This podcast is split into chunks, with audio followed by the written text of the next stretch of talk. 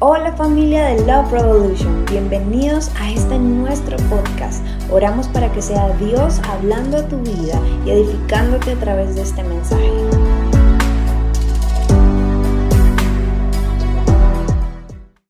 Bienvenidos, qué bueno tenerlos con nosotros. Y por la experiencia de lo que hemos visto en las últimas navidades, Navidad se vuelve un tema muy familiar, ¿verdad? Entonces por eso hacemos el tiempo de la mañana, los 24 de diciembre, pero el 31 hemos visto en estos dos años que llevamos ya casi tres de iglesia, que el 31 es una fecha donde la gente quiere culminarlo en la casa de Dios para aperturar el nuevo año. Así que vamos a estar este próximo 31, o sea, de hoy en 8 a las 7 de la noche. Es una de las reuniones más espectaculares. La gente obviamente está colapsada allá afuera, pero es una de las reuniones donde literalmente la gente llega desde muy temprano. Así que si quieres estar, este, vamos a hacer una reunión muy corta en la noche, pero llega temprano para que asegures tu lugar y podamos entregar el año de la mejor forma. Lucas capítulo 1, verso 35. Vamos rápido a la palabra porque al final vamos allá a compartir lo que queda del CONE y muchas sorpresas como siempre que tienen nuestros voluntarios. Lucas capítulo 1, verso 35 dice, el Espíritu Santo, Santo vendrá sobre ti, dice obviamente respecto a María, dice el Espíritu Santo vendrá sobre ti y el poder del Altísimo te cubrirá con su sombra. Así que al santo niño que van a nacer lo llamarán Hijo de Dios. Papito Dios, gracias por este lindo 24 de diciembre, por un día donde nos permites entregar las primicias, Señor, de esta jornada, dándote gloria y honra, Señor. Gracias por cada uno de mis amigos, de esta hermosa familia, Señor, que está en este lugar, entregándote este tiempo de adoración. Te pedimos que en los próximos minutos nos hables a través de tu palabra, en el nombre de Jesús. Amén y amén. Se dice que en cierta ocasión había un hombre super mega contra hiper archi ultra macro afortunado que tuvo la dicha de conversar con Dios. Entonces él está conversando con Dios y empieza a hacerle una pregunta, como usted quizás tiene muchas preguntas, ¿verdad? Que hacerle preguntas como por qué el Bucaramanga le va como le va, pero bueno, preguntas, misterios que uno quisiera hacerle. Pero este hombre le dice, Dios, ¿cuánto para ti son mil años? ¿Cuánto para ti equivalen mil años? Y Dios le responde, bueno, mil años para mí es como un segundo. Ah, ok. ¿Y cuántos para ti mil millones de pesos? Y entonces el hombre le dice, Dios le dice, mil millones de pesos para mí es como un centavo. El hombre escucha la respuesta, se queda un momento en silencio y le dice, Señor, ¿me harías un centavo? Y Dios le responde, ok, dame un segundo. Sí. sé que a las 8 lo va a entender, que no lo entendió. Pero quizás Navidad justamente se trata de generosidad. Y justamente es el título del mensaje de la mañana de hoy. Navidad es generosidad. Le cambié un poquito la palabra generosidad por, generosidad por generosidad. Ya hasta ahora no tengo todavía saliva para vocalizar bien. Pero Navidad se trata de generosidad. De hecho, es el concepto real de que obviamente Dios envió a su único hijo. El verso que quizás todos nos conocemos, Juan capítulo 3, verso 16, dice, porque de tal manera nos amó Dios. Díganme, me amó Dios que envió a su Hijo para que ninguno de nosotros se pierda, sino tenga vida eterna. Envió a su Hijo unigénito a nacer en un pesebre y a morir en una cruz, para que ninguno de nosotros se pierda, sino que al contrario todos tengamos vida eterna. Es la generosidad de Dios en nuestra vida. O sea que Dios es un Dios generoso.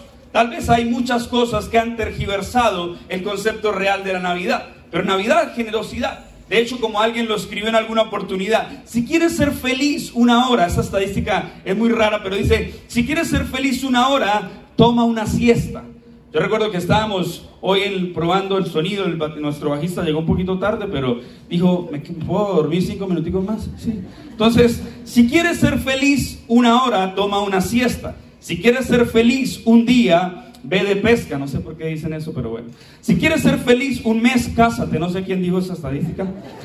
Si quieres ser feliz un año, gana la lotería, pero si quieres ser feliz de por vida, sé bueno con la gente. Esto es algo muy real porque a veces las personas más desdichadas sobre la faz de la tierra están esperando que los demás les hagan felices. Esas son las personas más desdichadas. Esperan siempre que los demás les hagan felices, esperan siempre que los demás les cambien la rutina, les cambien el estilo de vida. Pero la gente que es más feliz ha cultivado un espíritu de generosidad. Entonces cuando Navidad vemos que es generosidad, vemos un problema porque Navidad se ha cambiado por egoísmo, se ha cambiado por avaricia, se ha, cambiado por vanagloria, por el consumismo que hay alrededor de lo que es esta fecha comercialmente para muchos, pero no debiera ser así.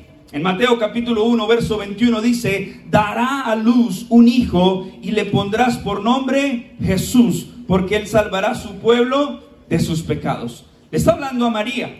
Le dice, darás a luz a un hijo y le pondrás por nombre Jesús, porque él salvará a la humanidad de los pecados. Me llama la atención, como vi por ahí un meme en internet, que a veces el comercio nos dice que esta época es la época del niño Dios. Y entonces es la época donde el cumpleañero Jesús, obviamente aclaro, no es que cumplieran esta fecha, simplemente es una fecha que aprovechamos para eso, no está científica ni teológicamente comprobado que nació un 25 de diciembre, pero el caso es que si el cumpleañero es el que está el 25 de diciembre siendo celebrado, ¿por qué le pedimos regalos al cumpleañero? Niño Dios, este año yo quiero una camioneta.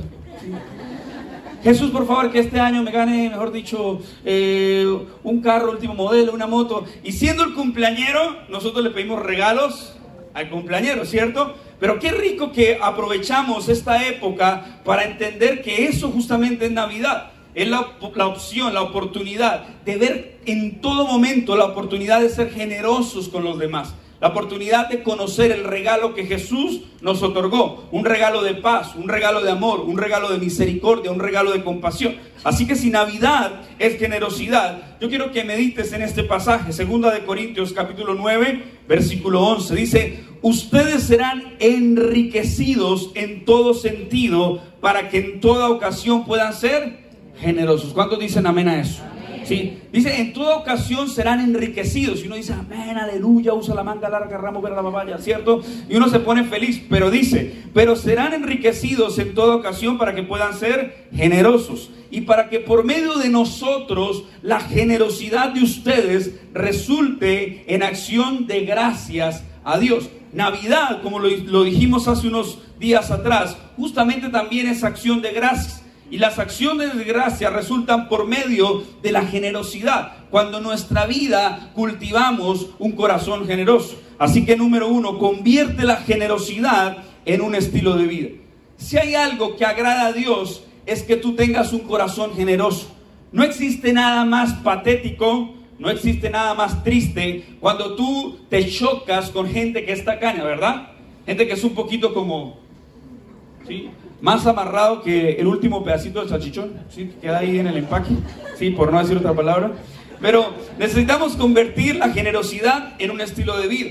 Proverbios 11:25 dice, el que es generoso prospera y el que reanima será reanimado. Es decir, si tú quieres prosperar necesitas ser generoso. Hay una ley que es la ley de la siembra y la cosecha. Y entonces cuando tú aplicas principios de vida, la ley de la siembra y la ley de la cosecha va a llegar a tu vida. A veces decimos que las personas que somos visionarias, que tenemos visión, cuando algo sucede, pues no, no, nos alegramos mucho porque es la ley de la siembra y la cosecha. Si tú siembras tomate, pues se supone que vas a cosechar tomate. Si siembras X o Y cosas, se supone que ese va a ser el resultado que vas a cosechar. La gente se puede alegrar, pero tú como visionario sabes que estás aplicando un principio, el principio de la ley de la siembra y de la cosecha. Gran parte de las personas me preguntan o a veces critican, ¿y, cuál es el éxito de esa iglesia? ¿Por qué gente llega un, día cualquiera a las 6 de la mañana a poder orar o a las 5 de la mañana a poder orar? Porque hemos pagado el precio, porque hemos entendido, primero por gracia de Dios, pero hemos entendido que el que es generoso prospera, el que reanima será reanimado. La clave está en convertir la generosidad en un estilo de vida. La clave está en que puedas cambiar el concepto que generosidad se trata solamente de dinero. A veces hice un ejercicio que si yo llamara a muchos del público y le dijera, regáleme algo, la gente se intimida. Y entonces la gente empieza como que, ¿y ahora qué le regalo? Sí, ya me robaron la iglesia, sí. Sí, los pastores roban, sí. Entonces, y uno le dice, regáleme algo y la gente empieza a buscar como algo tangible, algo material. Entonces se quita el reloj, se quita el anillo, se quita una pulsera. ¿Y por qué no me regalas un abrazo? ¿Por qué no me regalas una sonrisa? Porque reducimos generosidad a temas monetarios, a temas de dinero. Si bien es cierto que también aplica de esa forma, la generosidad va más allá del dinero. Generosidad no es cuánto, tenemos, sino cuánto damos. Eso es generosidad. Cuando tú realmente quieres prosperar, entonces cultivas un espíritu generoso, haces de la generosidad un estilo de vida. Ahora, importante que entiendas esto, lo que dijo C.S. Lewis. No brilles para que otros puedan verte, brilla para que a través de ti otros puedan verlo a Él.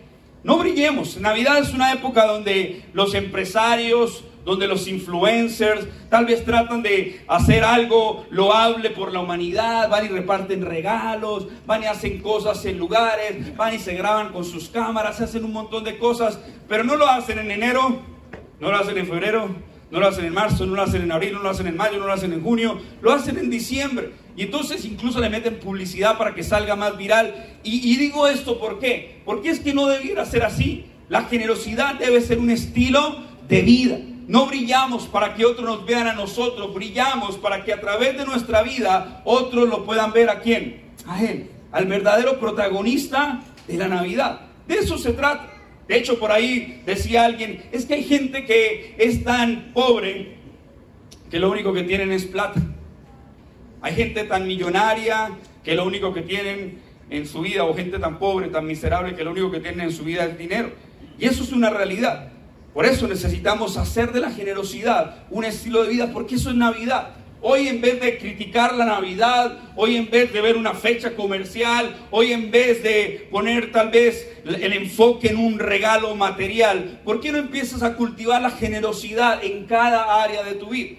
Vamos a traer un ejemplo sencillo. El día de ayer, si no ayer o antier, no recuerdo, estuvimos haciendo una actividad con habitantes de calle. Digo esto con propiedad y con autoridad porque no lo hacemos solo en diciembre, lo hacemos todos los meses, lo hacemos todas las semanas. De hecho, hay cosas que ni se publican que hacen nuestros voluntarios semana a semana en diferentes hogares, fundaciones y demás. Pero me llamó la atención porque una, una, una familia, unos empresarios, nos contactaron y dijeron, queremos entregar 150 cenas pero queremos hacerlos con ustedes como iglesia. Queremos que usted vaya, pastor, porque sabemos lo que ustedes hacen.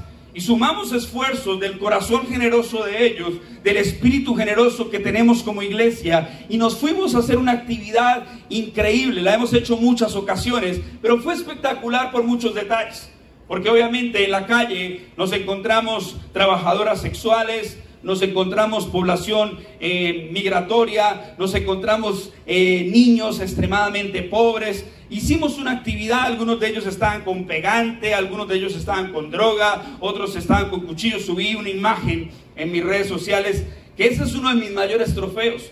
Cuando alguien decide entregarme un puñal, cuando alguien decide entregarme droga, que de hecho que si me paran en una cuadra después me meten preso por toda la droga que me dan. Pero resulta que hicimos esta actividad y yo empecé a, compartir con algunos de ellos y le dije, bueno, si usted me entrega el sacol, el pegante, vamos a ver quién gana en flexiones de pecho. Y, y no tenía sentido, simplemente queríamos dignificar el corazón de alguien.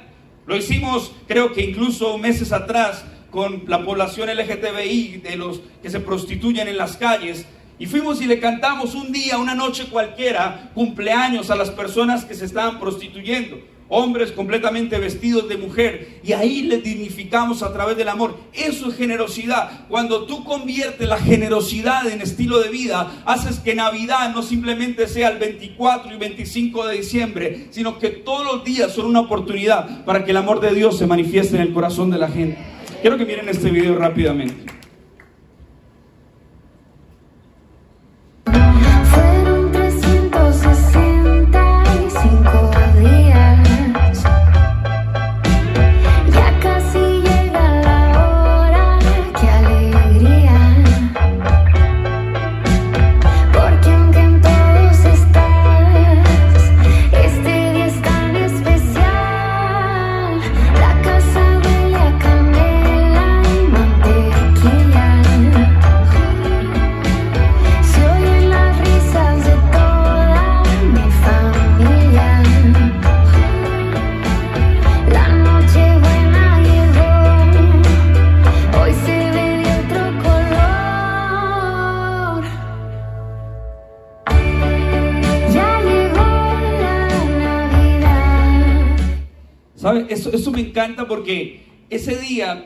De los voluntarios de conversar con cada una de esas personas es un mundo, es una historia.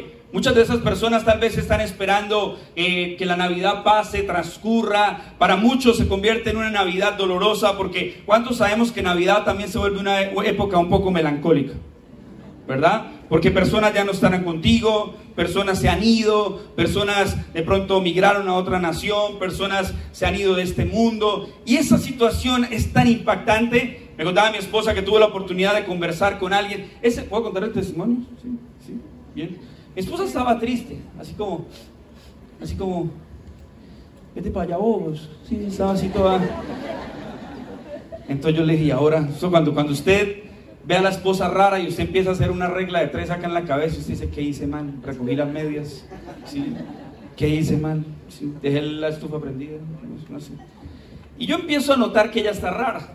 Y entonces ella está triste porque obviamente eh, mi suegra, que el Señor la reprenda, está en otra ciudad. Yo estoy feliz, pero ella no está feliz por eso. Entonces, ella dijo, es que mi mamá está lejos y yo, ¿por eso? ¿Y por qué está triste? Es un motivo para estar feliz. Un saludo, suegra.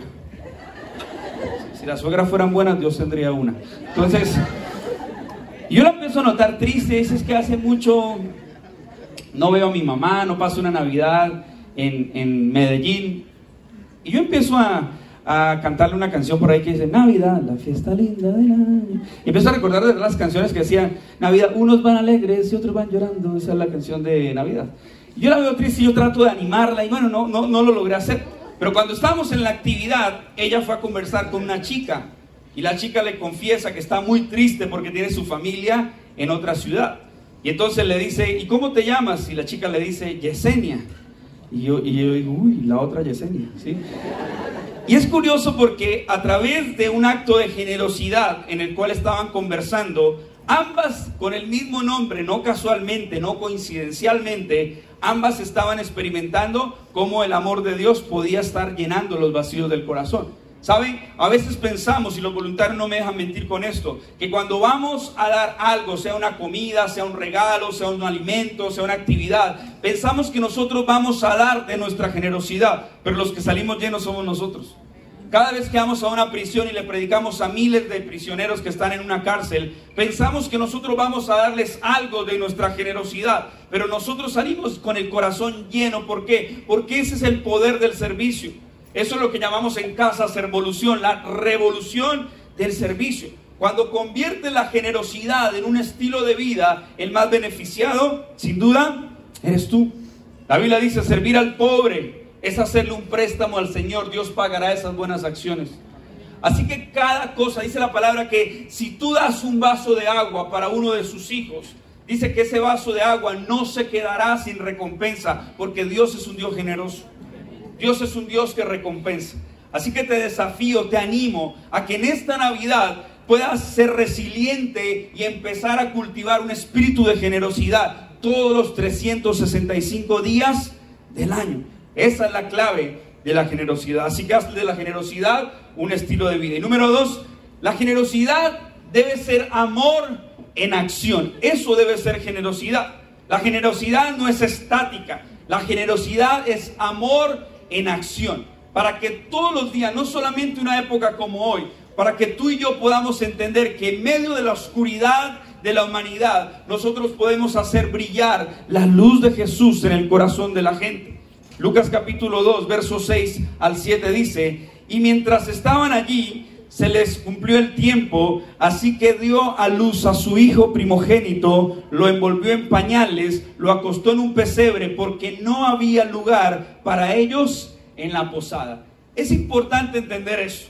¿Por qué Jesús no nació en un lugar prestigioso? ¿Por qué Jesús no nació en un lugar común y corriente? En medio de la caótica situación que les expliqué hace ocho días de lo que representaba la Navidad, Jesús nace en un lugar donde comían los animales, un lugar donde sin duda había olor animal, había tal vez excremento de animal, pero en ese lugar, en ese establo, en esa no había lugar para una posada, ahí nació Jesús, porque Jesús llegó al mundo lleno de humildad y de autoridad.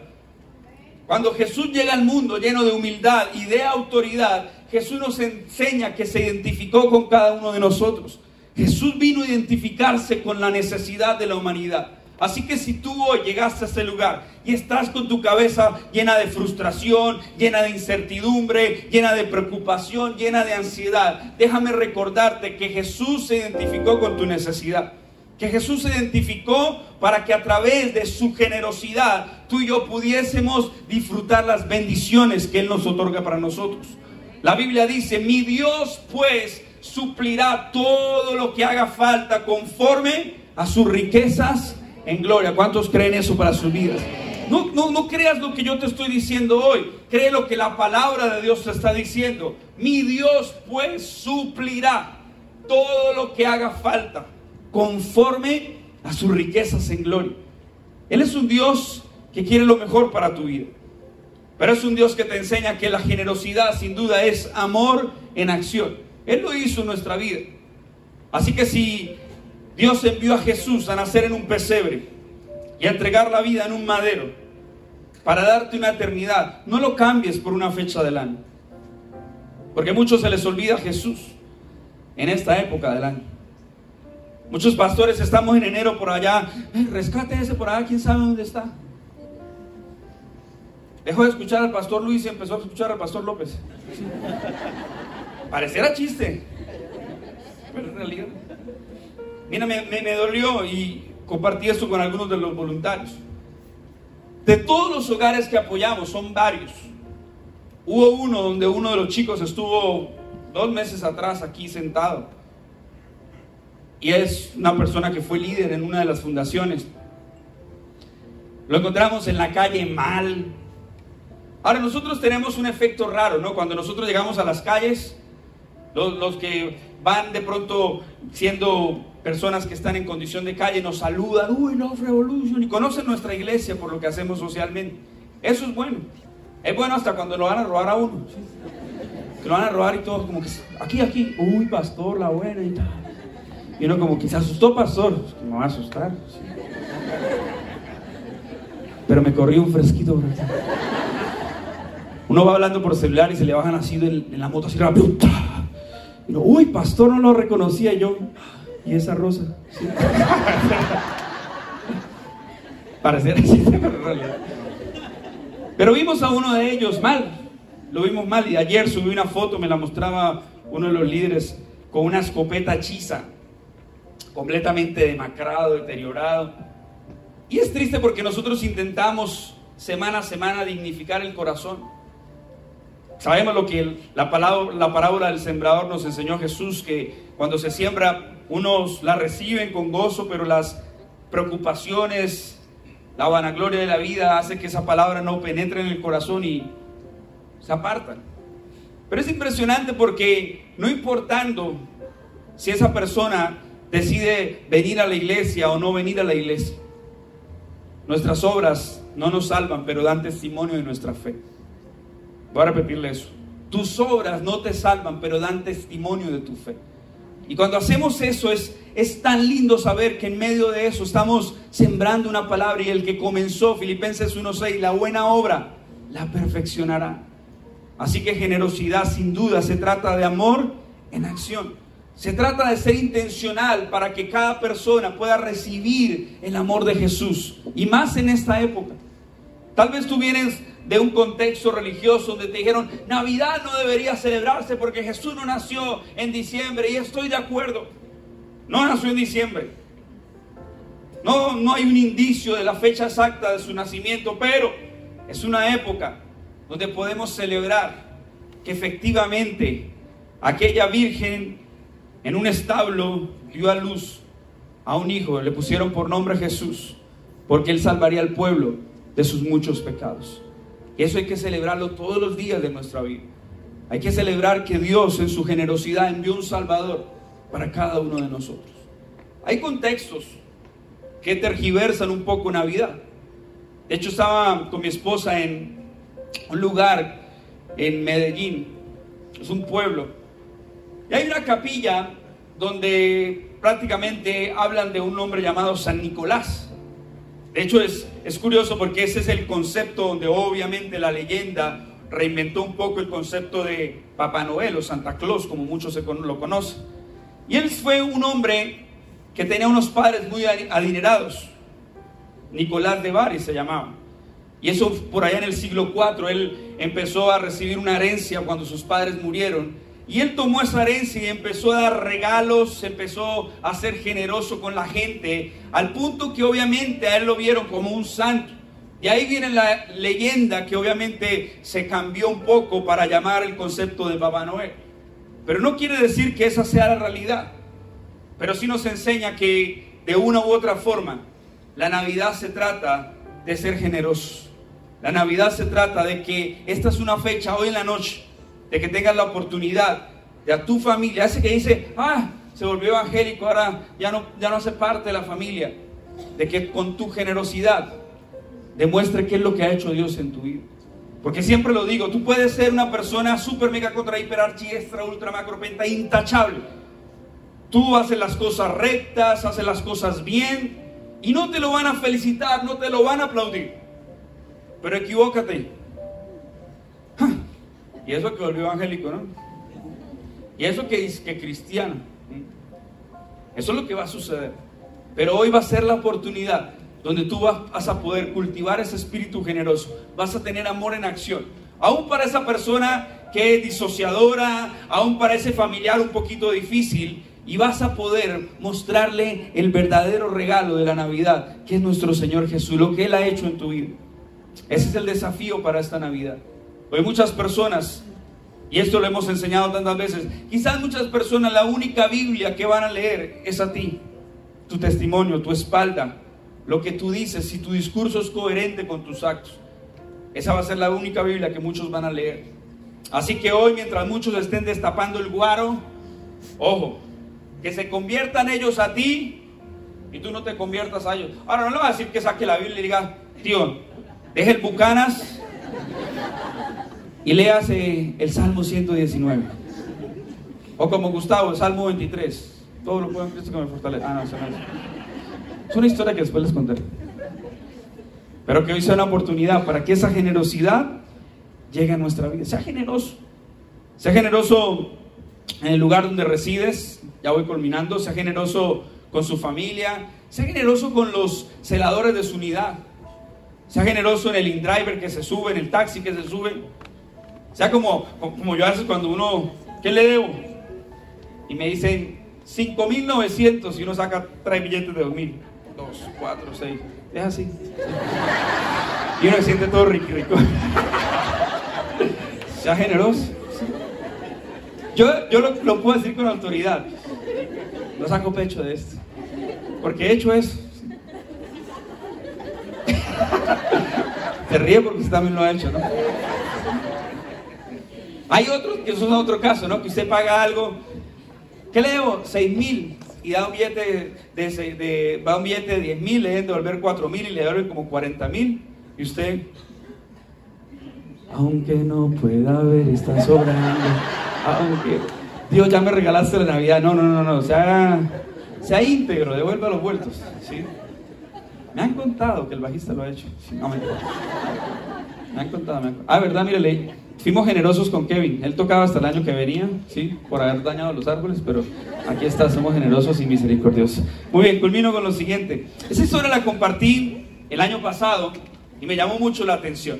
Sé que un niño llegó a un micromercado y empezó a codiciar un arroz que había ahí y el niño veía ese bulto de arroz y tal vez en su condición física se veía muy pobre y entonces el dueño del lugar le, le queda detallando y le dice, ¿cuánto tienes? Y el niño dice, no, tengo como dos mil pesos. No, no te alcanza para el bulto de arroz. Hagamos algo, ¿qué tienes ahí? ¿Qué más tienes? Y el chico saca una canica, una mara. Y entonces le dice, solamente tengo esta mara. Y entonces el dueño le dice, ay, a mí me gustan mucho las maras. ¿Qué color es? Amarilla. Ah, ok. ¿Sabe qué? Lleves el bulto de arroz, pero mañana tráigame un azul, que a mí me gustan las canicas azules. Y el niño se puso feliz, tomó el bulto de arroz, se fue a casa, se lo llevó a su familia y al día siguiente volvió con una canica de color azul. Y entonces el dueño del micromercado le dice, No, no, no, a mí me gustan las rojas. Yo le dije que me gustaban las rojas. ¿Sabe qué? Llévese ese bulto de frijoles para su casa y mañana tráigame una canica roja. Y entonces el niño va a casa, entonces lleva el bulto de arroz, ya había llevado el bulto de frijoles y vuelve con la canica roja. Y entonces el niño le dice, pero yo no le dije que verde era la canica que me gustaba. Dios mío, ¿sabe qué? Llévese esos plátanos y mañana tráigame una canica verde. El niño se fue, volvió al día siguiente con la canica verde y el dueño del micromercado le dice, ¿por qué me trajiste una verde? Yo te dije que me gustaban las naranjas. Y dice en esta historia de la vida real que durante un año ese señor alimentó a una familia con la excusa de que le gustaban las canicas de colores y engañó al niño de forma inocente, dándole mercado día tras día solamente con la excusa de que le trajera canicas de color. Cuando este hombre generoso muere, dice que en el sepelio familiares y amigos estaban velándolo y dice que la dueña o la esposa, perdón, la difunta, la, la esposa del difunto observa que en el féretro hay algo raro. Y ella comienza a acercarse y observa que hay unas maras que estaban allí. Ella ve eso como irrespeto y mira cuál fue el niño que de pronto puso esas canicas. Y alguien que está a su alrededor le dice, no, no, no. Le habla al oído y le explica que su esposo, su difunto marido, durante un año decidió alimentar a una familia y ser generoso, simplemente mostrándoles que la generosidad es amor en acción. ¿Saben? Yo no sé cuántos de nosotros vamos a terminar este 2022 siendo generosos, pero es mi anhelo que muchas de las personas dejen de ver el cristianismo como los más tacaños, como los más ventajosos y podamos ser generosos. Siempre que tú vas a, quizás una red de mercadeo, te dice, ¿quieres ser millonario? De propinas de millonario. Pero comienza a aplicar ese principio del rey. Jesús vio que en la, en la ofrenda dice que estaban varios eh, escribas, fariseos, gente de, bien, y estaba entregando sus ofrendas y llegó una viuda que tenía unas monedas pequeñas y ella pone las monedas pequeñas en ese lugar. Y ciertamente Jesús le dice a los demás, mira, de, lo que, de los que más han dado ha sido esa abuelita, porque todos han dado de lo que les sobra más ella ha dado de todo su tesoro. Eso es generosidad. Ahora no haga eso con la ofrenda, ¿no? Sí, Generosidad es saber que hoy puedes bendecir la vida de alguien. ¿Qué tal si lo haces con tu familia? ¿Qué tal si aprovecha y se va por un todo a cinco mil, todo a mil? Uno llega a esos toda, ¿qué vale todo a dos mil? Y uno llega, ¿qué vale eso? Veinte mil. Y uno, sí, paisas tenían que ser, ¿no? Y uno queda como tumbado ahí, pero bueno, no importa. Te tenía que decir y se dijo. Así que si la gente comprendiera lo que representa Navidad, hoy te animo. Hoy cuando estés en la noche con tu familia, sé generoso con tu familia. Sé generoso con tu cónyuge. Sé generoso con tus amigos. El que quiere ser amigo ha de mostrarse amigo. Sé generoso con las personas que no te conocen. Sé generoso con eso. Yo sé que no sepa tu izquierda, dice la palabra, que no sepa tu izquierda lo que hace tu derecha. Pero yo empecé a cultivar ese espíritu generoso. Tengo uno de mis mentores que es el pastor Carlos Ortiz, el negrito feliz. Y a veces llegamos con personas en eventos, estuvimos, estuve presentando al exurdo y fuimos a, cenar. Y la cuenta la tenían que pagar. El caso es que cuando se daba el excedente de la propina, la propina era como 200 mil pesos. Y entonces estábamos ahí pagando eso cuando el pastor dice, dale a cada mesero como 100 mil pesos más. Y yo buscaba la rosa. Rosa, sálvame. Y yo pasé a Marco así como, sí voy. Pero él me enseñó el principio de la generosidad. Y para mí no, no, no, yo me consideraba una persona generosa. Pero ese día entendí que aún aquellas personas que no conocemos pueden llevarse una imagen real. Y el día que tú le compartas de Jesús, esa persona a darse cuenta que Jesús efectivamente es el más generoso de la humanidad. Jesús no escatimó nada. Jesús nació en un pesebre, entregó su vida en un madero. Y cuando el soldado romano atravesó su costado, agua y sangre salió de sí. ¿Por qué? porque no escatimó ni una gota de sangre para entregarlo todo por ti. Que te pongas en pie, por favor.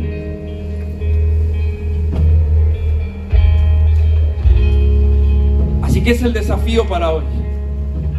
Hoy puede ser una buena oportunidad para que seas intencional y puedas compartirle el mensaje de Jesús a las personas que están a tu alrededor. Reitero, no tienes que abrir tu Biblia. Tal vez solo tienes que abrir tu boca hoy. Y muchas personas te van a decir, ¿qué hay, qué hay de raro en su, en su cara? ¿Qué hay de raro en su rostro? Y se van a dar cuenta que no es Botox. Se dan cuenta que no es la ropa que tienes, el perfume que te echaste. Se dan cuenta que hay un brillo en tus ojos. Porque Jesús está en tu corazón. Y si Jesús está en tu corazón es inevitable que fluya generosidad en respuesta.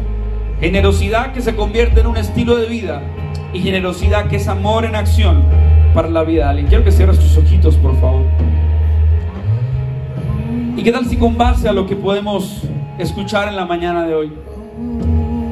Entendemos que Dios envió a su Hijo a nacer en un pesebre, en un humilde establo para mostrarnos que aún en medio de una condición precaria, llena de escasez y de pobreza, su generosidad transformó la humanidad. Y Señor, yo te doy gracias en esta mañana por tu palabra. Te doy gracias porque el verdadero sentido de la Navidad es entender que tú naciste, Señor, para traer salvación, para salvar al mundo, a la humanidad de sus pecados.